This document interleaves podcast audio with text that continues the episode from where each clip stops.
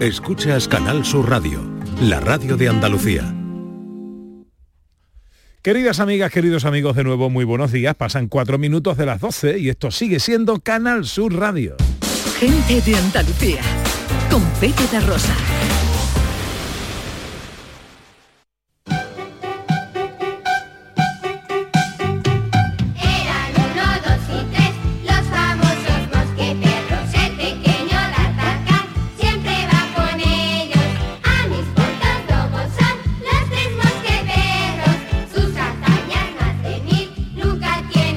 Ya están aquí los tres mosqueperros de la radio española. Profesor Carmona, buenos días. Muy buenos días. ¿Cómo está usted, hombre? Pues sudando, vengo andando, he venido andando, y, pero no lo pienso hacer más. Pero si vive al lado, profesor. ya, pero es que hay mucha humedad y, y no... Y se le riza el No, pelo. no, lo- los caballeros debemos ir a los trabajos eh, bien vestidos y sin sudar, eh, porque un- me da vergüenza saludaros y... Señal de que debe andar más. También, también Exacto, puede- andaré a otra pero ha venido andando muy deprisa. He venido andando ligerito para hacer un poco de actividad. Que la barriga, la barriga de los 60, tú ¿sabes que es que este año cumplió 60, no? Voy a Sí, estar marcado durante todo el año con esta crisis. ¿eh? Ah, sí, la crisis del 6. La- Sí, pero está usted muy bien, ¿eh? Gracias, gracias. Está usted muy bien. Hola. Raquel Moreno. Hola Pepe. ¿Cómo está nuestra filósofa? Hombre, yo divina después de haber escuchado, además, Ah, profesor, profesor. no por recrearme, pero yo no Hombre, tengo crisis de los 60, yo estoy divina, voy andando todos los días para mi casa y no me cuesta. Y está más Cuando- lejos. Claro, y no llega sudando. y ni no suda, y en ni el suda. 3 todavía, ¿no? O, o sí, en el Sí, 3 sí, sí. en el 3 sí. Yo tengo 34, me lo tengo que pensar, ¿eh? ah, de repente. No lo aparenta, ¿eh? Que No. yo diría que tiene 26, Sí. 27, ¿no? Bueno, Es el, una niña, ¿no? El que está hecho un chaval es John Julius. Hombre. Hola, John. Hola, ¿y sabes lo que hago yo para hacer gimnasio al llegar aquí? Yo leo español en voz alta para calentar mi boca, ¿sabes? Porque estoy harto del inglés, ¿no? Y yo llego aquí andando por el puente leyendo un libro en voz alta. Me da igual si la gente me mira raro. Oye, le preguntamos Yo hoy a trabajo los oyentes preparado. por la tortilla de patatas. ¿Cuál es vuestra tortilla ideal? ¿Cuál es la que a ti más te gusta, John? Bien hecha. Bien hecha. Yo no quiero que sea pues lí- líquido dentro. Eso me Yo tampoco me gusta. Cuajada. Tampoco ¿Y a me- ti? ¿Cuajada se dice? Yo huevosa. Sí. Yo huevosa y con, Huevosa. y con cebolla. Babosa. Sí, sí, Babosita. sí, sí. No, no, Y además es que soy exagera con eso, ¿eh? Yo cuando veo caer huevo, uf, me recreo. Esa, el, eh, fui una vez a, al- ha dicho un oyente, una tortilla gallega, ¿no? O lo ha dicho Barrón, ¿no? La- Barrón en- al estilo en- gallego, que, Sí. que es, eh, abres la tortilla y se queda, y se cae el huevo. Ay, ay, ay. Uh, Me encanta. Esa es la que A mí me encanta. No, no, no, no. ¿Eh? Es como la película de Rocky, ¿no? Y Sabe, el, viendo la- ahí. ¿Y el profe? Ayer por la noche me hicieron una tortilla mm, con un poquito de pimiento, pero eh, un pimiento cortadito, verdecito, cortadito, muy pequeño. De verdad, qué sabor le dio a la tortilla. La ¿eh? con un poquito de pimiento, me encanta. ¿Pero era de patata o era una De tortilla patata. No, no, de francesa? patata, tortilla de patata con un poquito de De pimiento. pimiento. ¿Qué le hizo la tortilla? Bueno, mi, mi asistenta, mi asistenta. El profesor Carmona le está metiendo el Carmen. bisturí a su tortilla de patata, pero en realidad a lo que él le mete el bisturí cada domingo es a la música. Bisturí, bisturí, se quería casar y quería vivir a la orilla del mar y gastaba levita. Bueno, hoy que nos trae, profesor. Hoy traigo mm, cosas muy interesantes. El, el bisturí lo que, lo que quiere demostrar es que mm, eh, cuando escuchemos una pieza musical tenemos que saber eh, cuáles son los elementos que configuran esa pieza musical. Y entonces hoy me mm, he basado en la armonía y luego un poco en el timbre. Entonces, mm, lo primero que vamos a hacer es escuchar un preludio y yo os voy a explicar lo que es una modulación. Esta es la esencia no solo de, de estas piezas, o esto, es la esencia de la música del mundo. Mm, tardaría años en explicar lo que es la No, no, modulación. pues, tiene que tardar un Ya, minuto. Ya lo sé, ya lo sé, ya lo sé. Pero lo que vamos a hacer es intentar a ver si la percibimos. La percibimos. Entonces, yo la escuchamos y yo voy diciendo, aquí ha cambiado, aquí ha cambiado. Pero para hacer un resumen, la modulación es cuando se cambia de una tonalidad a otra. Es, por ejemplo, si tú tienes una pareja, estás saliendo con, estás casado con tu mujer y tal, y tiene un proceso de cambio porque ves que hay otra chica que te gusta y no sé qué. Eso y no tal, pasa, y- Pepe. Bueno, Eso no pasa. No, a mí no me pasa.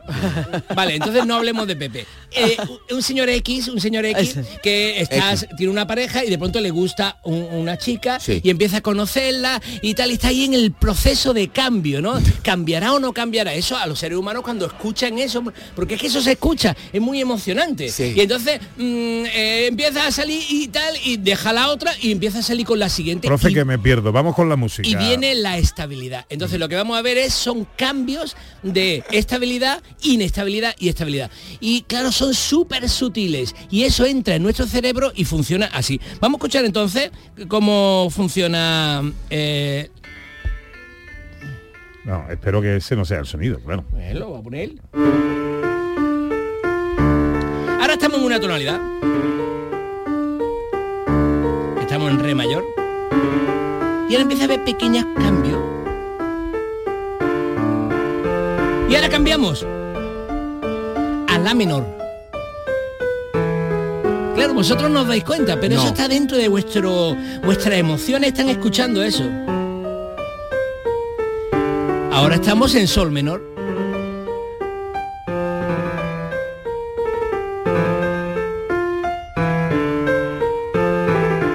Y ahora estamos en fa mayor. Y volvemos a la mayor. Hay aquí como una base, como si estuviéramos con una novia nueva. Así piensas cuando tú estás directando una, una orquesta. ¿Estás pensando? Dirigiendo. Dirigiendo.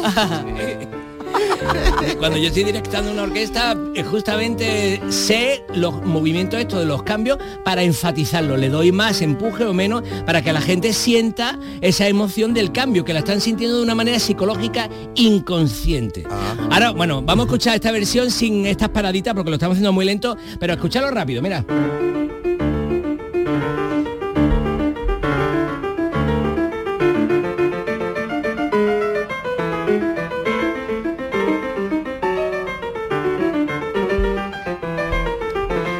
Entonces el bisturí del profesor Carmonao está contando que aquí están pasando procesos psicológicos muy sutiles que hacen que aquí nos emocionemos, porque no estamos nunca estables, siempre estamos moviéndonos de pareja, vamos con una, con otra, me voy y vuelvo, me voy y vuelvo.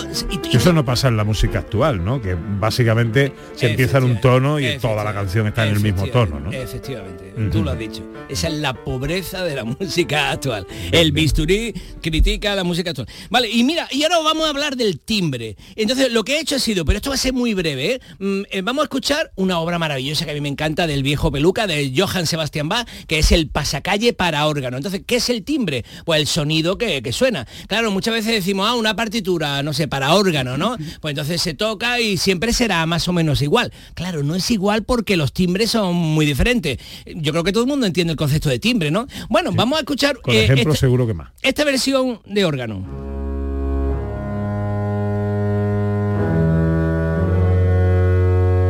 Bueno, así suena este órgano. Está sonando solo el pedal. Esto lo está haciendo con los pies.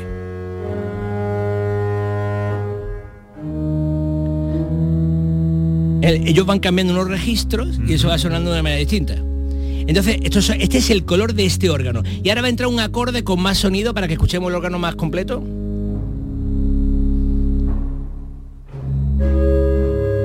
Bueno, así suena este órgano. Vamos al segundo órgano.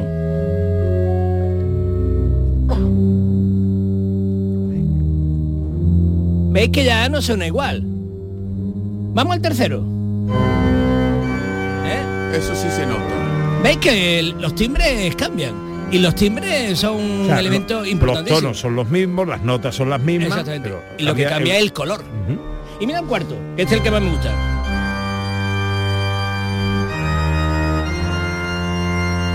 Y bueno, como esta es la versión que más me gusta, que es la de Tom Koopman, pues si queréis... eh, uno, dos, tres, cuatro, cinco, seis. No, creo que nos queda una más, ¿no? ¿Nos queda una más? No, no. Pues esta que es la última, que es la de Tom Koopman. Vamos a escuchar un poquito más para que veáis ese volumen maravilloso del timbre de este gran órgano.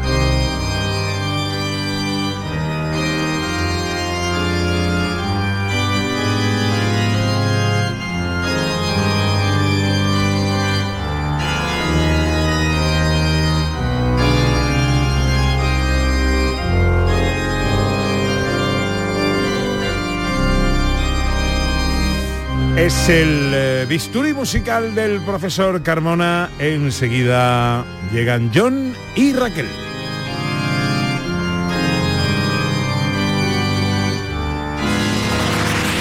En Canal Sur Radio, gente de Andalucía, con Pepe da Rosa.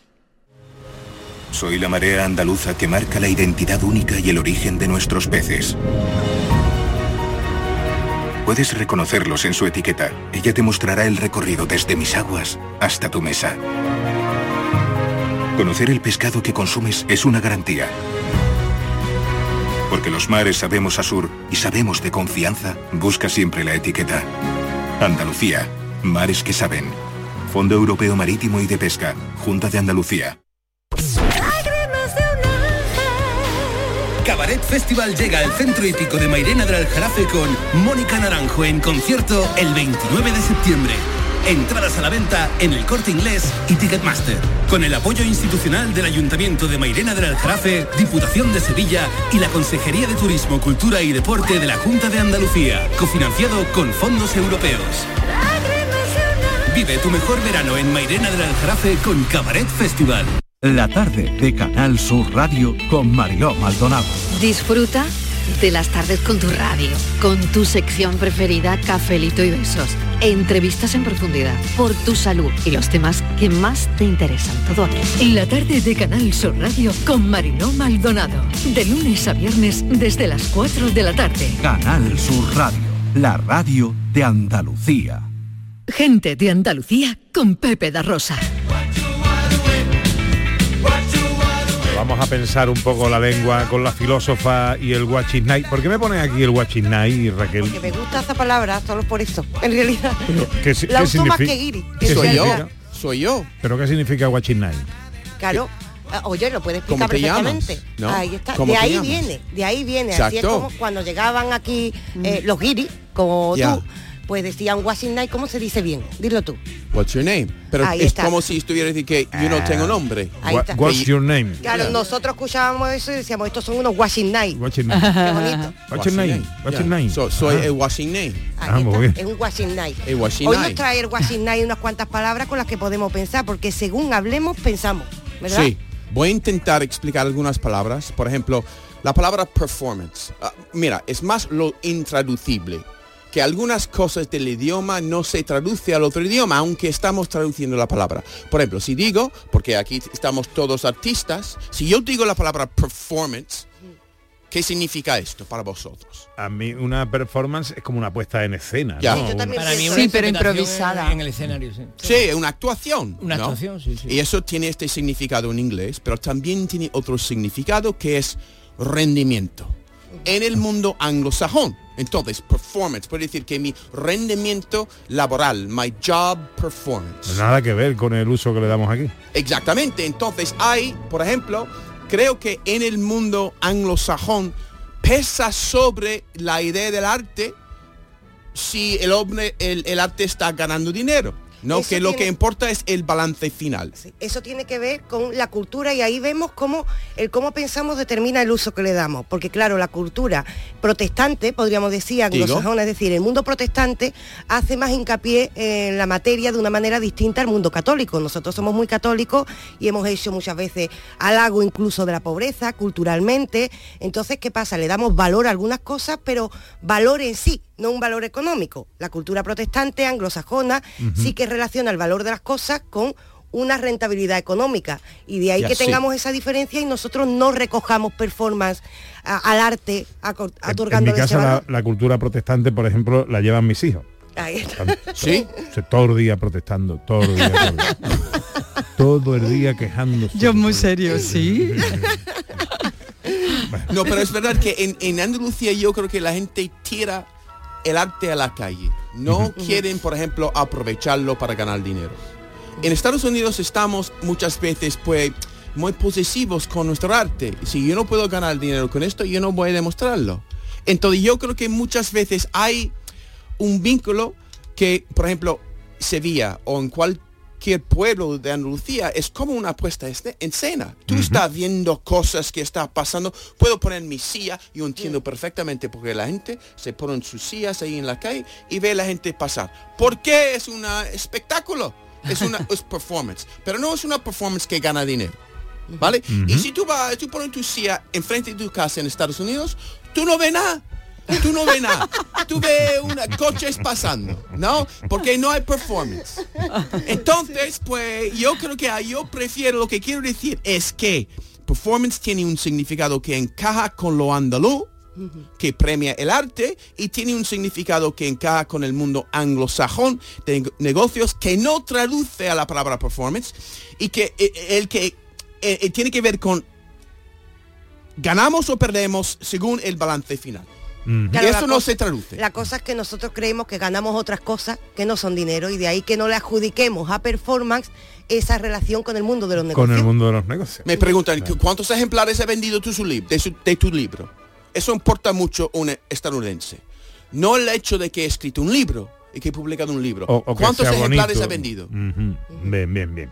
Bueno, más ejemplos, trae más. Tengo eh, muchísimo más. ¿Cuánto tiempo tengo? No tienes mucho, pero bueno, dame un, pon- ponme uno más, por Uno ejemplo, más. y ahora le pido otro a Raquel al revés, ¿no? De- Ok, sí. Pues voy a decir una palabra que una palabra que tiene orígenes españoles, pero también no se usa así en Estados Unidos. Rico suave.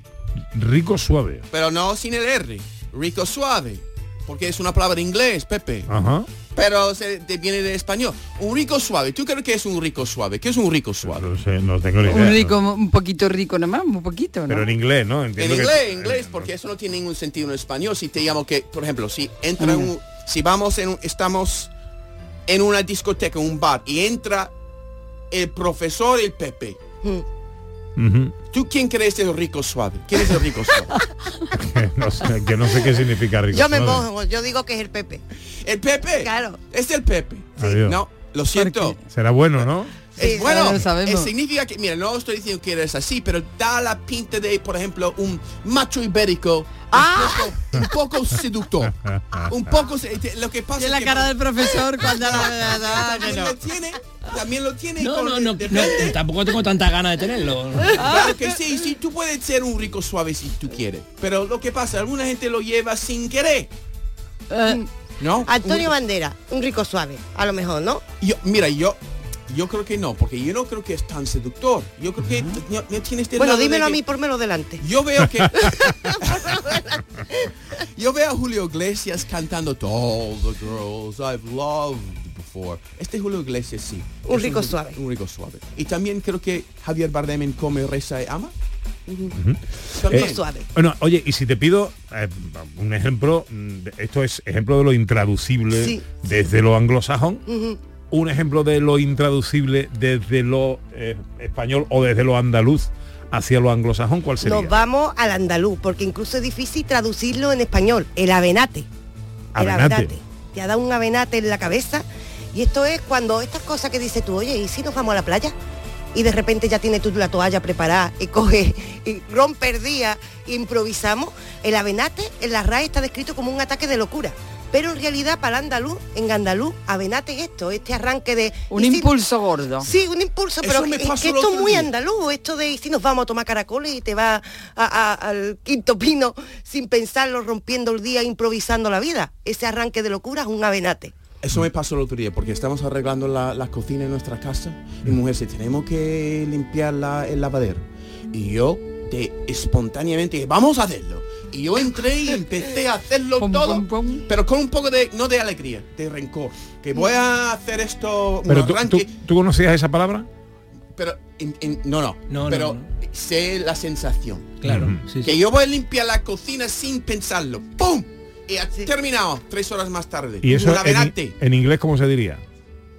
No hay palabra. No hay palabra, ¿no? Pero, sí, pero es, de Es que incluso en español- Me lanzo en algo, me lanzo, me lanzo en, en limpiar la cocina. ¿Tiene, ¿Tiene algún origen, Avenate, que haya Sí, sido una... eh, que incluso en español, te decía Pepe, que en español no encontramos una palabra exactamente para hablar de esto.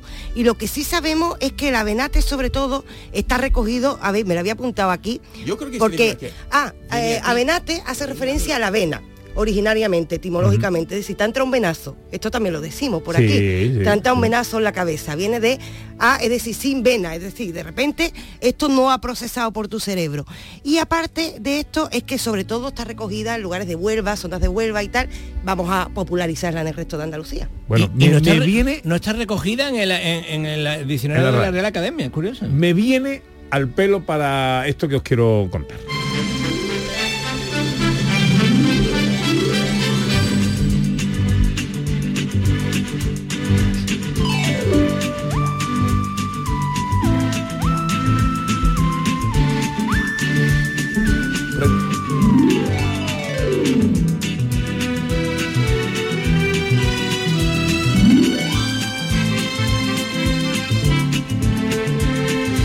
Porque un avenate precisamente, Ana, es lo que le ha dado también precisamente a un señor de Huelva. Eh, esto le va a gustar al profesor Carmona.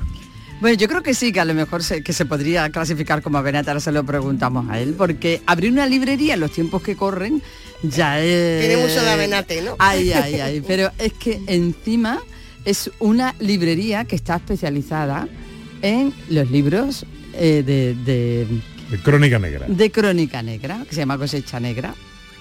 Un.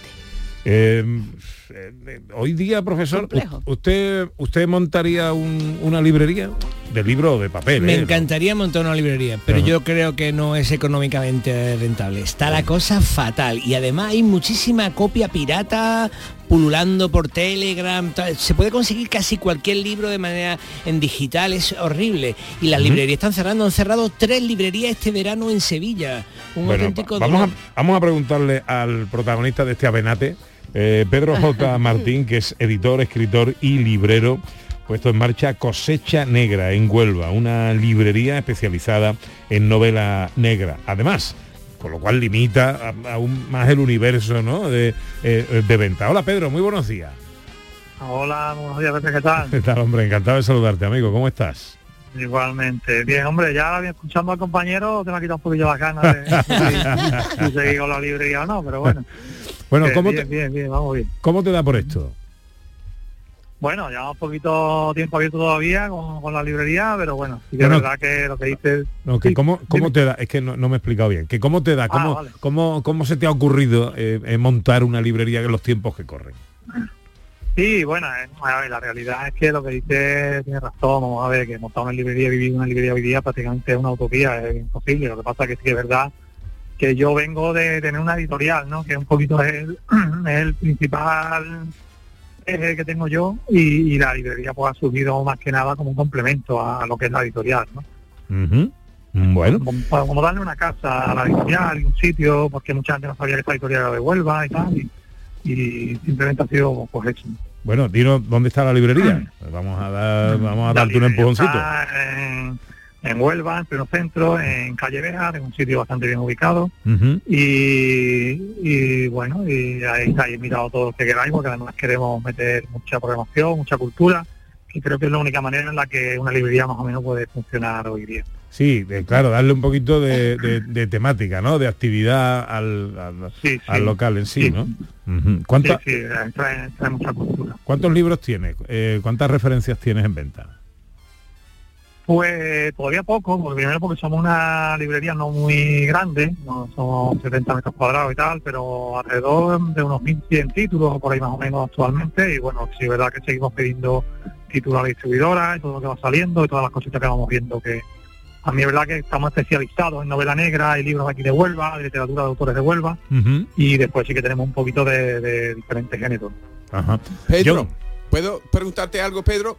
Em, mira, Claro. ¿tú creo que tú cre- qué crees que puedes hacer tú diferente que, por ejemplo, lo- las editoriales grandes a la hora de vender un libro? Porque yo creo que es una gran dificultad hoy en día poder vender un libro. Es, ¿cómo, ¿Cómo lo ves diferente? ¿Cómo, qué- ¿Como librería te refieres? ¿Como librería? o también un ejemplar. Un, un, por ejemplo, puedes vender, también eres editorial, ¿no? Vais a... Sí, sí, sí. Entonces es las dos cosas, creo que van Mira, juntos. como, como editorial, llevamos dos años, sí que es verdad que no se ha escuchado mucho esta editorial a nivel de Huelva sobre todo y demás, pero bueno, el año pasado nos dieron un premio como mejor editorial de novela negra en Córdoba, en un festival en Córdoba, eh, amigo Salvador Gutiérrez Solí, que es un periodista de Sevilla y tal, también escritor.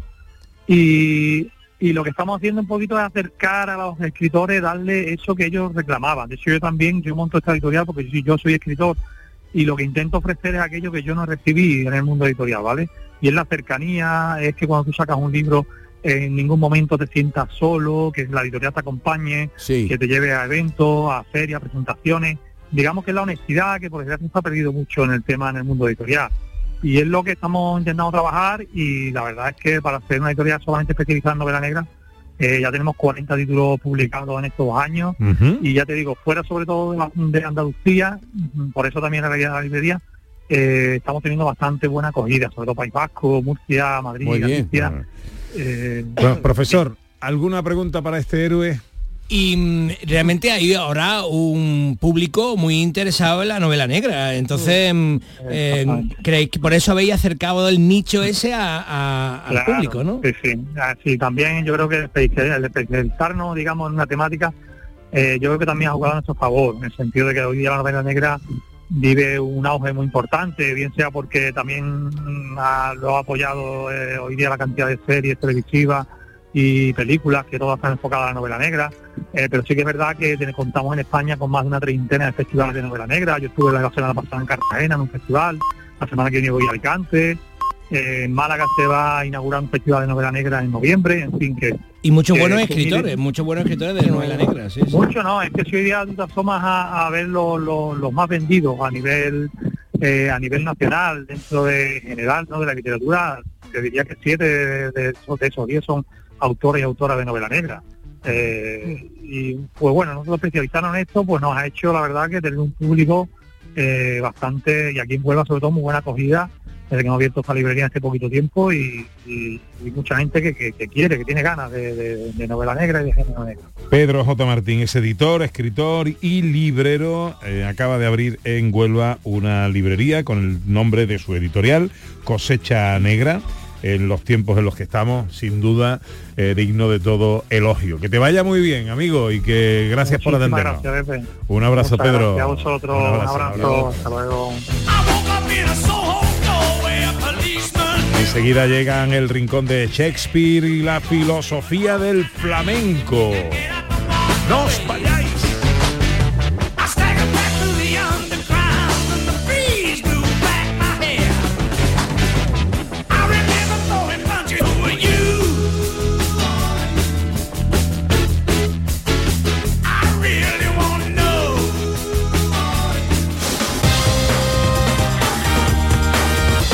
Canal Sur Radio, gente de Andalucía, con Pepe da Rosa. Canal Sur Radio. Escucha bien lo que te voy a decir. Alégrate, ya no te vas a arrepentir. Yo te voy a ayudar a que puedas ahorrar nuestro petróleo. Ese sol y no lo pueden apagar. Placas fotovoltaicas Dimarsa. Infórmate en el 955 12 13 12 o en dimarsa.es. Los frigoríficos del ahorro, los frigoríficos Nevir, selección de frío o congelador, motor inverter para bajo consumo, enfriamiento rápido, silenciosos. Sí, sí, frigoríficos Nevir, en blanco o inox, puertas reversibles. Ya lo hemos dicho, somos los frigoríficos del ahorro. Nevir, en las mejores tiendas. ¿Buscas el hogar perfecto durante tu estancia en la universidad? Descubre nuestras residencias de estudiantes en Sevilla y Madrid. Espacios amplios y acogedores, servicios de primera y un entorno inmejorable. Disfruta de todos los servicios incluidos. Zonas comunes de ensueño que incluyen jacuzzi o piscina con vistas espectaculares. Servicio de comidas disponible. No pierdas esta oportunidad. Reserva tu visita hoy mismo en nuestra página web nidoliving.com. Soy Luis Lara y te recuerdo que como siempre en la medianoche de los domingos te esperamos en el show del comandante Lara para divertirte y hacerte sonreír después del deporte. Los domingos, a partir de la medianoche, el show del comandante Lara. Canal Sur Radio. Somos más Andalucía. Gente de Andalucía, con Pepe Rosa.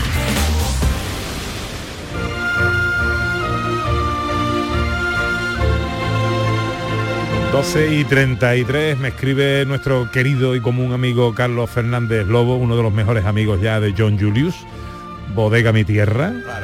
Y dice, buenos días amigos, la mejor tortilla precisamente fue ayer por la noche, después de 16 horas de curro, tu suegra te tenga preparada una tortilla de papa, un refresco y un orujito. Personalmente me gustan más cruditas las tortillas, pero ponerle falta sería una falta de respeto hacia mi Angelita, mi suegra maravillosa. Qué bonito. Mi suegra es una tortilla de papa. Sí, eso sí, eso que me ha un- cogido el punto. Un performance. Bueno, yo le voy a mandar un besito a Angelita, ¿eh? la suegra de, de Carlos, Eso, ¿eh? eso rinde Tiene igual que... que Luego, luego me manda otro mensaje mi mujer y dice, a colación de lo que estaba hablando Raquel Moreno, dice, eso es lo que me pasa a mí, que me dan avenate. Ay, a ver, yo soy muy de eso, ¿eh? También yo... Sí, Sí, sí, sí. A mi mujer le di un día un avenate hace ya siete años de esto, a mi mujer podría- yo podría dedicar un programa entero a los avenates de mi mujer, pero Oye, buen tema, no, ¿eh? quiero Los llegar, avenates. quiero, quiero llegar a mi casa eh, y que mi mujer me abra la Eh, puerta. Pero llegó un día a mi casa y me dijo, quiero un perro. Ole. Y, y yo le dije que no, que vivíamos en un piso y que ya habíamos tenido muchos perros y que, y que no, y que yo no quería perro y que tengo cuatro perros. Y precioso, ¿eh? Que yo los he visto. No te, y no te tenía quejarás. cinco, pero se me murió el currito el año pasado. Ay, no. Eh, Eran cinco, teníamos cinco. Ahora quiere otro. Y grande. Ay, ay, Eso es def- un avenate. Defendamos el avenate, Bueno, ¿eh? no, no, no Defendamos no defendamos avenate. Bueno, este es el rincón de Shakespeare. ¿Y qué nos trae hoy el profesor? Bueno, es el rincón de un ring. O sea, la, la idea es que pongamos en un rincón del ring para la gran batalla del boxeo, ¿no? A, a William Shakespeare y nosotros aquí, los contertulios, pues estemos en el otro lado, eh, a lo mejor apoyándole o, o dándole en la mandíbula. Entonces, eh, hoy lo que voy a hacer es traer siempre una frase o un pequeño pa- mm, pasaje de, de alguna de sus obras para que primero veamos el valor in- incalculable de la obra de Shakespeare y para que eh, pensemos un poco. Y esta frase que me encanta es de la obra de teatro El Mercader de Venecia. En El Mercader de Venecia, bueno, no sé si conocéis la historia, hay una eh, mm, eh, un mercader eh, que es judío, le presta dinero a un, un cristiano que hay allí y le dice que si no le paga, si no le paga en su día, le tendrá que devolver, devolver ese dinero en, en carne, en libras de carne de su propio cuerpo lo que significa que tendría que cortarle y casi posiblemente morir. Bueno, es una historia muy, muy curiosa porque al final se, se arregla de una manera interesante, pero en medio de eso hay muchos papeles y hay un papel de, de Graciano, que es uno de los amigos, un poco así juerguista y tal, que en un momento se define. ¿Y cómo le dice, cómo se define ante su amigo? Le dice, dejadme hacer el papel de bufón, que las arrugas de la vejez vengan entre alegrías y risas. Y antes se me caliente el hígado con vino a que se me enfríe el corazón con gemidos mortificantes. Bueno, bueno. Esa es la, la Qué- frase de, de Shakespeare. Qué buena frase. Preciosa, Sí, ¿no? Sí. a mí me hacer el encanta. papel de. Ya, el papel de bufón es una alegría, ¿no? Eh, yo puedo despejarme totalmente en este papel. La gente dice, ¿tú por qué quieres ser gracioso? Bueno, no sé, porque quiero dejar, dejarme Sí, hacer pero, pero ojo, John, que él, él no solo se está definiendo, sino que está pidiéndole al interlocutor que le deje. Exactamente. Ah, empieza diciendo, dejadme que, de- déjame a mí que yo viva la vida que yo quiero, que en, la- en este caso es la de bufón y prefiero, dice que me parece muy, muy bonita, hermosa la metáfora, ¿no? Que se me caliente el hígado con vino, yo quiero llevar una mala vida, déjame, yo prefiero la mala vida a morirme arrugado lleno de enfermedad. Y en los tiempos de la corrección política, qué importante, porque hoy en día yo creo que faltan bufones y faltan payasos. Diferencia un poquito porque el bufón suele tener también eso de estar en contra del status quo un poquito, Exacto. quitarle importancia a los poderes, es decir, el bufón al fin y al cabo era el personaje que se reía del rey. Crítico. Es decir, sí. que tenía esa capacidad de reírse del rey. Y hoy en día estamos tan sensibles que el papel del bufón cada vez es más difícil hacerlo. Esa reclamación Sí, yo creo sí, que es importante. Sí, Eso, sí. Y todo estamos diciendo una cosa, pero no hemos utilizado la palabra libertad. O sea, Correcto. déjame vivir en libertad, déjame ser mi propio personaje, construir mi, mi- mi- mi mundo como, como yo quiera, ¿no? Y que viva la, la vida como quiera.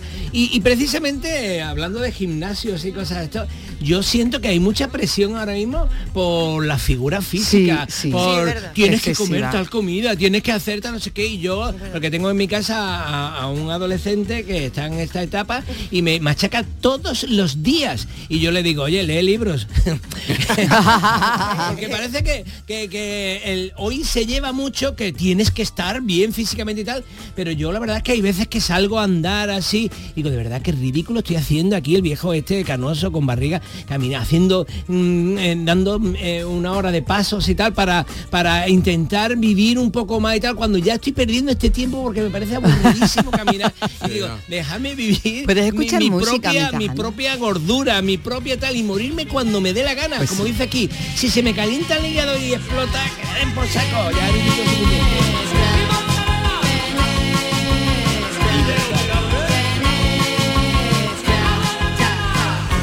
Libertad, libertad, tan importante es la libertad y la libertad de expresión, ¿eh? que está, parece que últimamente secuestrada. ¿eh? Pero Bueno, sobre todo por la autoimpuesto, ¿no? También, que nos cortamos las lenguas porque sabemos que nos va a caer una gorda. Sí, sí, sí, sí, bueno, eh, eh, esa es la No, no. peor Sí, sí, censura. es la peor, es la peor. ha llegado una especie de dictadura de la- del lenguaje políticamente correcto que hace que ya políticamente correctos. de- y de temas políticamente correctos entonces eh, nosotros mismos Claro. eh, eh, en- entramos en una rueda Mm. esta tuerca esta tuerca se va a partir de, de Mm. pasada de rosca en algún momento eh, eh, porque nos vamos a saber al final nos vamos a llegar al al rincón del ring ese en el que usted eh, hacía referencia que es el de bueno pues no hablo no opino me callo y ya está y lo Bueno, digo en mi casa y- claro. y, fuera Seamos Esa bufones, sería la intención. Esa es Seamos la bufones mejor. Mejor Posible- el bufón. posiblemente Para Sofía la noche tiene algo especial, algo nuevo y seductor. Raquel Moreno Lizana también nos trae eh, la filosofía del flamenco. Sí, sí. Y además, mira, la semana pasada empezamos con bulería. Y normalmente, ¿verdad? El flamenco asociado a la fiesta. ¿eh? Yo Sí. que viene de fuera, asociado a la fiesta. ¿no? Exacto. Bueno, pues el flamenco también está asociado al trabajo. Y hoy Muy vamos bien. a ver Sí, ese flamenco que tiene una relación con la historia de los andaluces y esos palos del flamenco que están asociados al trabajo. Vamos a ver el sentido que tienen detrás. ¿Vale? Venga. El primero de ellos, vamos directamente. Hay un palo asociado a un trabajo, a un palo que a mí me parece precioso, que es el martinete. ¿Vale? El martinete, vamos a hacer un poquito de historia, vamos a entrar en el sentido del martinete, que cuidado el martinete procede sobre todo de los gitanos que trabajaban en la fragua y se populariza y se desarrolla sobre todo en el barrio de Triana. Más flamenco no lo hay, creo yo, yo creo que es un sitio clave en la historia del flamenco. Pues en ese barrio de Triana, donde además estaban separados en otra época, pues el gremio de los gitanos, estaban trabajando las fraguas y además se cree que el martinete procede de ahí también porque uno de los elementos con el que se trabaja la fragua se llama martinete. Entonces el martinete es un cante que se, pa- can- se canta a palo seco, ¿por qué? Es decir, sin instrumento, porque procede de un ámbito de la pobreza, del trabajo, se parece a la soleá, de hecho la soleá actualmente se ha contagiado del martinete. Y además de esto, hay que decir que también se le acompaña a veces, esto no tiene por qué ocurrir siempre, con el sonido de un martillo que va recordándonos el, El ese yunque. trabajo. Exacto. Sí. Nos va recordando el trabajo de esos andaluces que, por supuesto, tenían un trabajo muy duro, pero lo acompañaban y lo manifestaban con la música. Pero eh, eh, la idea es que cantar mientras trabajas hace el trabajo más le- llevadero, ¿no? Claro. Eso es la idea. ¿no? Pero realmente en el martinete hay una queja. Si tú miras las letras del martinete, son letras de dolor. Claro, está Eh, sí, desahogándote. Sí, porque mira, tengo aquí una letra cortita, es desgraciado aquel que vive y come pan de mano ajena, siempre mirando la cara, si la pone mala o buena, mala o buena. Es decir, en este caso, como era una, eh, un trabajo muy duro y también con cierta discriminación, había una queja social dentro de ese, Mm. de ese cante. Es decir, tenemos más un cante protesta, más o menos. Sí, Vale. yo cuando me quejo en la casa mi mujer siempre me está diciendo cosas. Quizás los, si los canto me será mejor, ¿no? Más iba a decir, me- en vez de quejarme con voz de gruñón, me quejo con cantando. Entonces, entonces pasaría a quejarse de ella. seguramente. que coja un martillo y aprenda martinete. Escuchamos un poquito. Venga. Venga. Allá en el barrio. Uh, no canto yo así.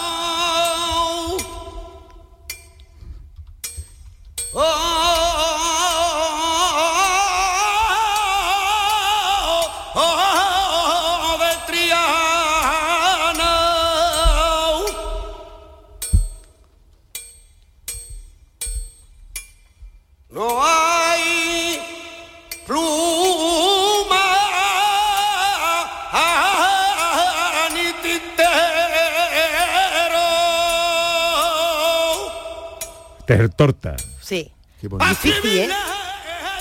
Bueno, difícil. Difícil, un cante muy difícil, muy difícil.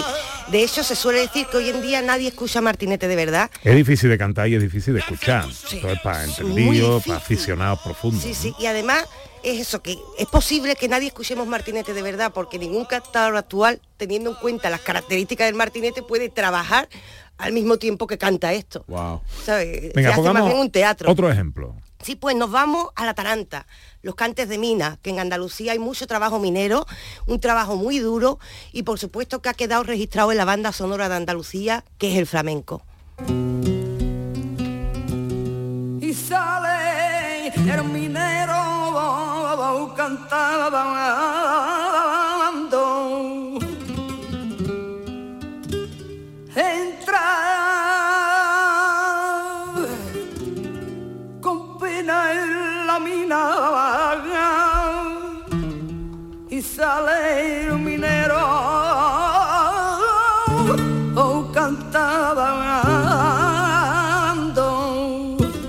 Carmen Linares. Carmen Linares, yo tengo que decir que es de mis cantadoras favoritas, tengo ahí una debilidad muy gorda ¿eh? con Carmen Linares. Bueno, pues Carmen Linares nos trae este cante, mira, la misma letra está hablando de minero. Este es un cante de mina que además tiene una historia bastante curiosa. Surge en Almería como una especie de fandango. Y como los mineros se movían de un lado a otro para trabajar las minas, se movían entre Almería, Granada y Jaén. Entonces, ¿qué pasa? Poco a poco se va moviendo y en Jaén ya específicamente es donde surge la Taranta, habiendo evolucionado de todo ese viaje, y nace la Taranta en Linares, por eso hemos traído también a Carmen Linares, pues cantándonos una Taranta, que es perfecta y mm, es el testigo de la historia de esos mineros que hacían un trabajo tan duro, pero levantaron Andalucía. Un cante de fragua, la taranta. Ponme otro ejemplo. Pues nos vamos a un cante, hemos hablado del trabajo en la ciudad con la fragua, hemos hablado del trabajo en la mina, el trabajo en el campo, por supuesto. A esa mula de puta le gusta el grano. Un cante de trilla. Sí. Yo creía que siempre tenía que tener martillo, martínez, o sea, martillo y No, can- yunque. el cante de fragua. El que se entiende como popularmente como cante de fragua, este va acompañado con el martillo en, en el yunque. Vale. Pero yo creía que el martinete, que yo creía que el martinete era siempre con... No, hay cantadores que lo cantan a palo seco, ¿sabes? Hay cantadores porque eso es un teatro que se le acompaña, pero mientras tú sigas el ritmo, pues lo vas escuchando. Y en este tiene ciertas similitudes, si os fijáis, porque todos son como muy dolorosos. Claro, es que no estamos hablando de trabajos fáciles, es que en Andalucía no solo fiesta, es que Andalucía también es trabajo duro. Y eh, sobre todo trabajo en el campo. Y aquí vienen los cantes de trilla, también están las temporeras, que son un cante muy parecido. Y en, esta, en, estos cantes lo que escuchamos es, ahora han hablado de la mula, pero también a veces hablan del amo. Cuidado que viene el amo. Es decir, están hablando de un campo en el que también estaba la esclavitud. No se sabe ni siquiera la antigüedad de este cante. ¿Por qué? Porque resulta que estas letras son letras populares que seguramente tenían otras músicas en la antigüedad, pero claro, ¿desde cuándo trabajamos en el campo, en Andalucía? Pues desde el principio de nuestra historia. No sabemos la antigüedad de este cante, posiblemente de los más antiguos, pero en él, si lo escuchamos y prestamos atención, vamos a ver recogido la historia de una Andalucía que trabaja. Y si los vemos a todos, que trabaja en la ciudad, que trabaja en la mina y que trabaja en el campo. A pesar de lo cual, pone una banda sonora para dejar testimonio. En definitiva, ese es el flamenco, ese es el, ese es el cante flamenco Sí. y el origen del flamenco, ¿no? Sí. La- la- el, el reflejo de la sociedad a través del cante, ¿no? Sí. que es como Sí. se ha expresado Andalucía. Ujú. En gospel también, en la música Sí, gospel. claro. Tiene similitud. El espiritual negro, claro. Sí, exactamente. Iban a la misa para deso- desahogarse y queja- quejándose de, de las penas de- del trabajo y de su vida. Y en el blues, ¿eh? Del También. blues hay unas similitudes tremendas también. 13 para la una.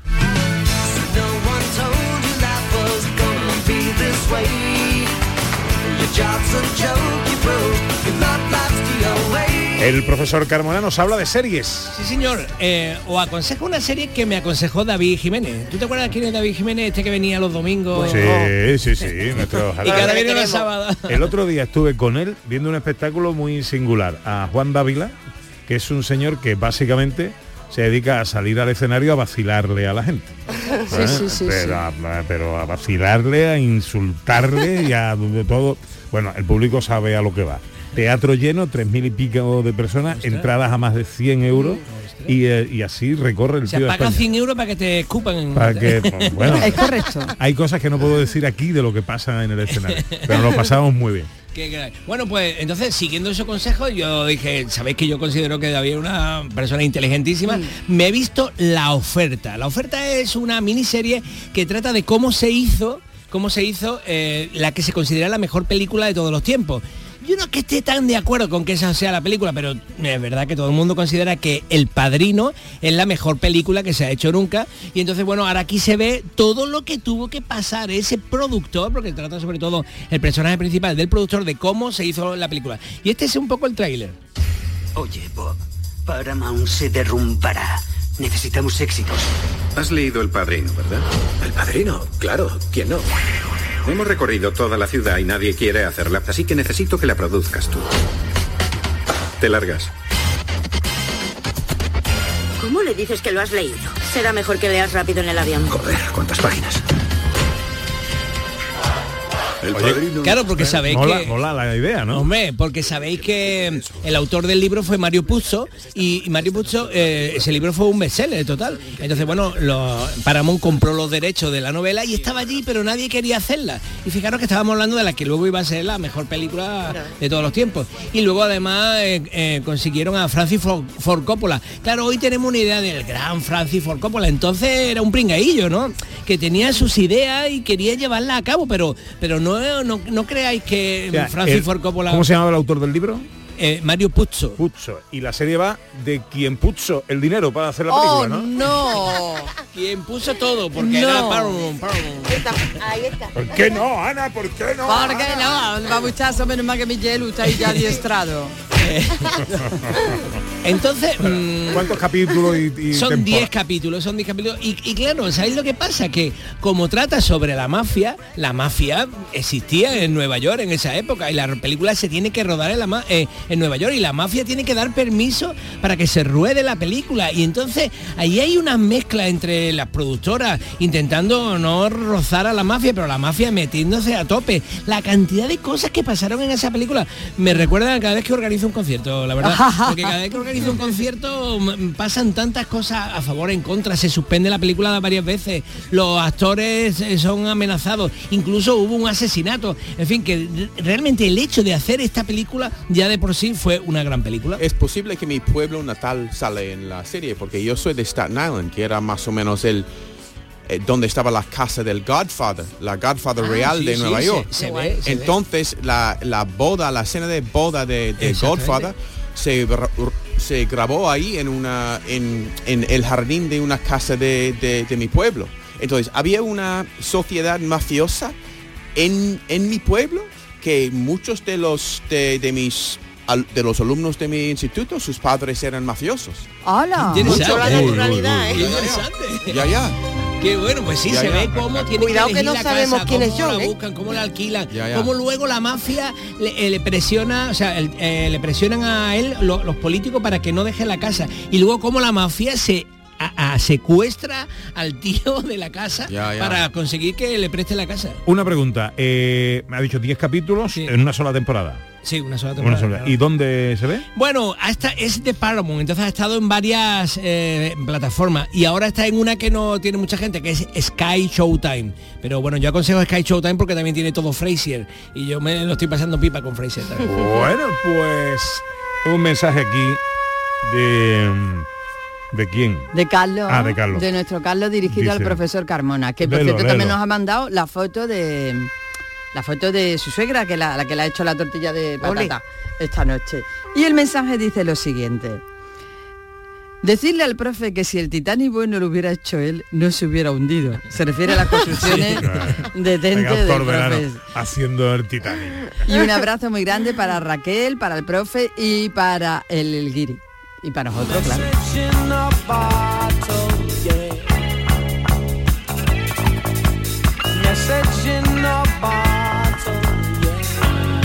Raquel Moreno nos trae la frase del día. De Séneca, ¿no? Un maestro andaluz. Bueno, Mira. a cualquier cosa. Claro. Ningún viento será bueno para quien no sabe a qué puerto se encamina. Ver. Bueno, qué buena frase. Claro, vamos a decidir la dirección de para dónde queremos tirar. Ningún viento será bueno para quien no sabe a qué puerto se encamina. Mm. ¿Qué, eh, ¿Cuánto encerrado en unas cuantas palabras? ¿Cuánta gente crees tú que sabe a qué puerto se encamina? en Yo creo que la mayoría de veces nosotros nos damos, yo me suelo dar cuenta a veces cuando me equivoco. Es decir, cuando de repente me doy cuenta, digo, para ahí no quiero ir. Y entonces soy consciente de para dónde quiero ir. Es decir, creo que a todos nos pasa que muchas cosas que hacemos las hacemos como de manera semiautomática, Claro. por costumbre, porque has asumido una idea. Y cuando te equivocas, cuando dices, espérate, que mi puerto es aquel.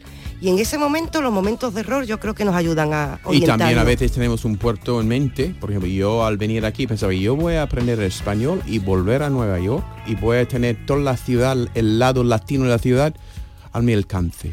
Y gracias a tener este puerto, pues mm, el viento me sopló, me llegó aquí y no, Mm. no me, no me marché. Claro, tampoco hay que estar cerrado en el camino, fíjate tú, al final el padrino de Andalucía. Pero eh, eh, ¿qué, qué es- qué eso. sería, qué sería mm, mm, lo bueno y qué sería lo malo? Es decir, eh, si yo te pregunto, mm, eh, si tú me preguntas a qué puerto eh, tengo yo eh, puesto la prueba de mi barco, no tengo ni idea. Sí. Pero, ¿Eso es bueno o eso es malo? Yo creo que no es malo. O sea, yo creo que también, yo no hablo en términos mm, radicales de esto es bueno, esto es malo, porque cada cual tiene su vida. Y no sabemos en un proyecto, una persona que, por ejemplo, está haciendo un doctorado de algo, hombre, tienes que tener clarita la idea, porque si no vas aquí soltando vaguedades. Pero, por ejemplo, en un ámbito profesional, que tu pasión es comunicar, oye, no te cierres a, es que yo quiero tener un programa de radio, yo quiero tener un programa de televisión, yo quiero en tal, no cierres tanto el campo. ¿Tú qué quieres? ¿Qué te gusta? Disfruta del camino y estate atento hacia dónde no quieres tirar. Porque hay que abrirse a caminos que quizás desconocemos. y aprovechar los vientos que vienen, porque al final tú en el viento no mandas. Bueno, antes de despedirnos quiero eh, proponerle una cosa al profesor Carmona. Esto es cosa de Yelu. Hablábamos al principio de la, de la sección eh, del bisturí musical de la armonía ¿no? y de los cambios que hay en la evolución de piezas musicales clásicas. Decíamos que en la música moderna no hay esos cambios. Y este, dice Yelu, que es un ejemplo de una canción en la que sí hay cambios. Vamos a escuchar. A ver. Saltando una verja, verte a ti y así en tus ojos algo nuevo descubrir. Las rosas decían El gato que está triste y azul, canción de Roberto Carlos. Vamos a escuchar. gato me hacía compañía. Desde que me dejaste, yo no sé por qué la ventana es más grande sin tu amor. El gato que está nuestro cielo Ahí hay un cambio de armonía. no va a volver a casa si no estás. No sabes, mi amor, qué noche bella. Presiento que tú estás en esa estrella, el gato que está Otro cambio de armonía. triste y azul.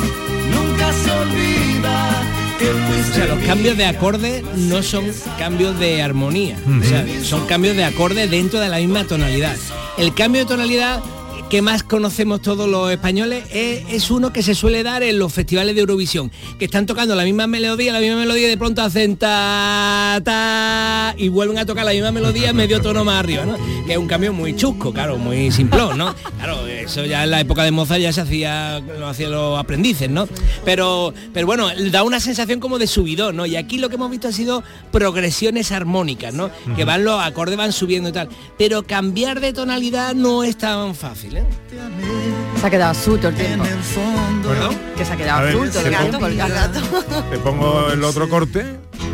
El gato que está triste y azul. Nunca se olvida que fuiste mía. ¿Eso es un cambio de armonía o es la subida de un medio tono o algo así? Eso es cambio de acorde, ¿no? Cuando Cambio tú estás acorde. tocando con tu guitarra, tú sigues cambiando acordes, ¿no? O sea que eso, pero los cambios de acordes no significa cambio de tonalidad. Cambio de tonalidad es cuando el eje de tónica y dominante ha cambiado. Entonces ahora el chimpón final no tendría que ser en la nota con la que empezaste, sino que ya terminaría en otra tonalidad. Como si tuviera una novia distinta, pues ya te iría a dormir con la novia nueva. Bueno, pues vamos a cerrar con el tesoro que nos trae el profesor Carmona.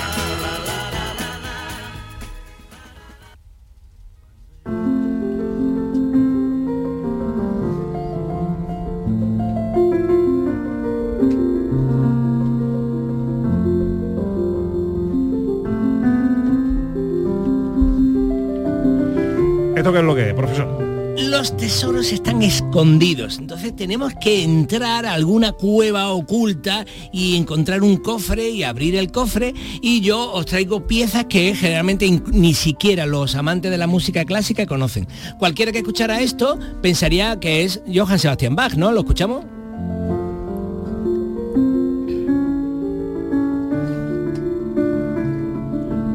Pero no es Johann Sebastian Bach, es Arcangelo Corelli.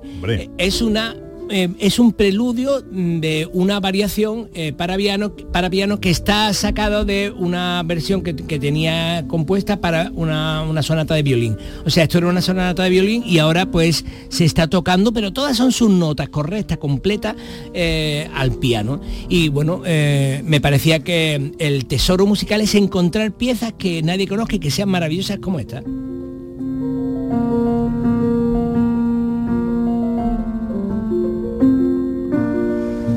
¿Qué va a hacer hoy John Julius? No sé, pero quiero decir, a mí me encanta esta idea. En de cinco segundos. No, pero me encanta la idea de encontrar tesoros que nadie conoce.